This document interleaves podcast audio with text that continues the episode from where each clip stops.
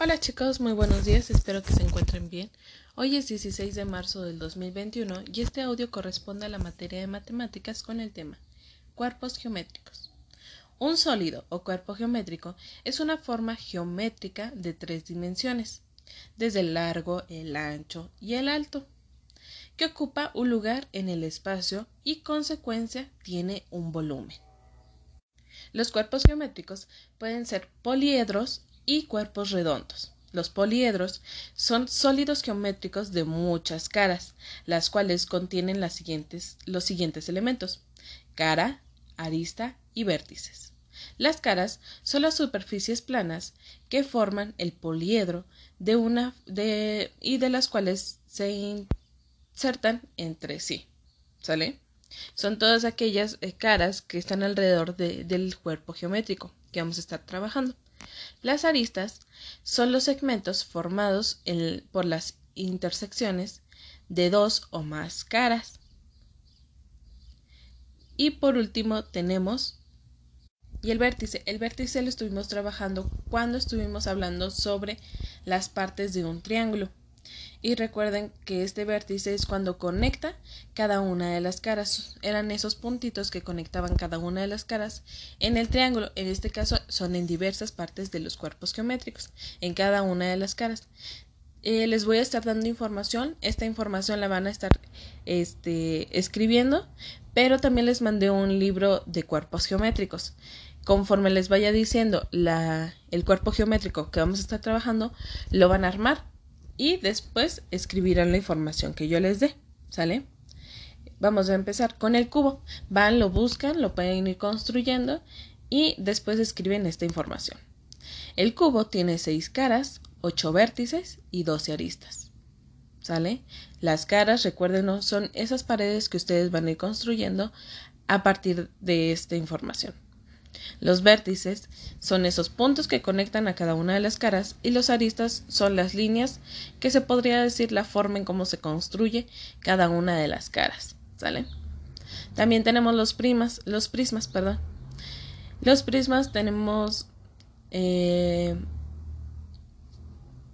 estos se van a nombrar según las caras que tengan cada uno de los prismas. Por ejemplo, vamos a iniciar con el hexagonal el hexagonal significa que tiene ocho caras alrededor, ¿sale? Ya conocen ustedes la figura de hexágono, que tiene seis lados. Entonces, entonces este prisma se llama prisma hexagonal. Un total tiene ocho caras, porque porque tiene una arriba y tiene una abajo y seis alrededor.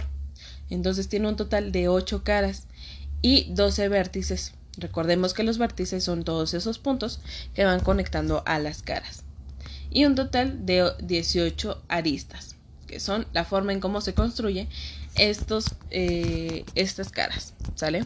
Tenemos un prisma cuadrangular, que es en forma de cuadrado la cara. Sin embargo, tiene seis caras en total. Sabemos que un cuadrado solo tiene cuatro lados, pero recordemos que cada prisma tiene una cara arriba, tiene una cara abajo y el total de caras que tiene esa figura. Entonces son cuatro, una arriba y una abajo, nos da seis caras. Ustedes lo van a ir sintiendo conforme vayan construyendo cada uno de estos cuerpos geométricos con su material que les mandé. Entonces tiene seis caras, ocho vértices y doce aristas. Y por último tenemos un prisma triangular. Sabemos que el triángulo tiene tres lados, entonces tiene tres caras, más una arriba y una abajo, nos da cinco caras en total. Además de seis vértices y nueve aristas. También conocemos que existe el cono. El cono tiene un vértice y dos caras, una arriba y una abajo, que es como en una forma de vaso, y entonces nada más tendríamos que tapar la parte de arriba y la parte de abajo. También digo, sí, y el cilindro tiene tres caras y ningún vértice.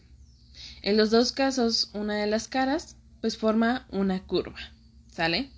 No importa que si, si, están rectas o si están curvas, las caras siguen siendo caras, ¿sale? Y por último tendríamos las pirámides. Las pirámides siempre van a tener una cúspide en forma de pico, como nosotros conocemos ya las pirámides de uh, o las montañas, ¿sale?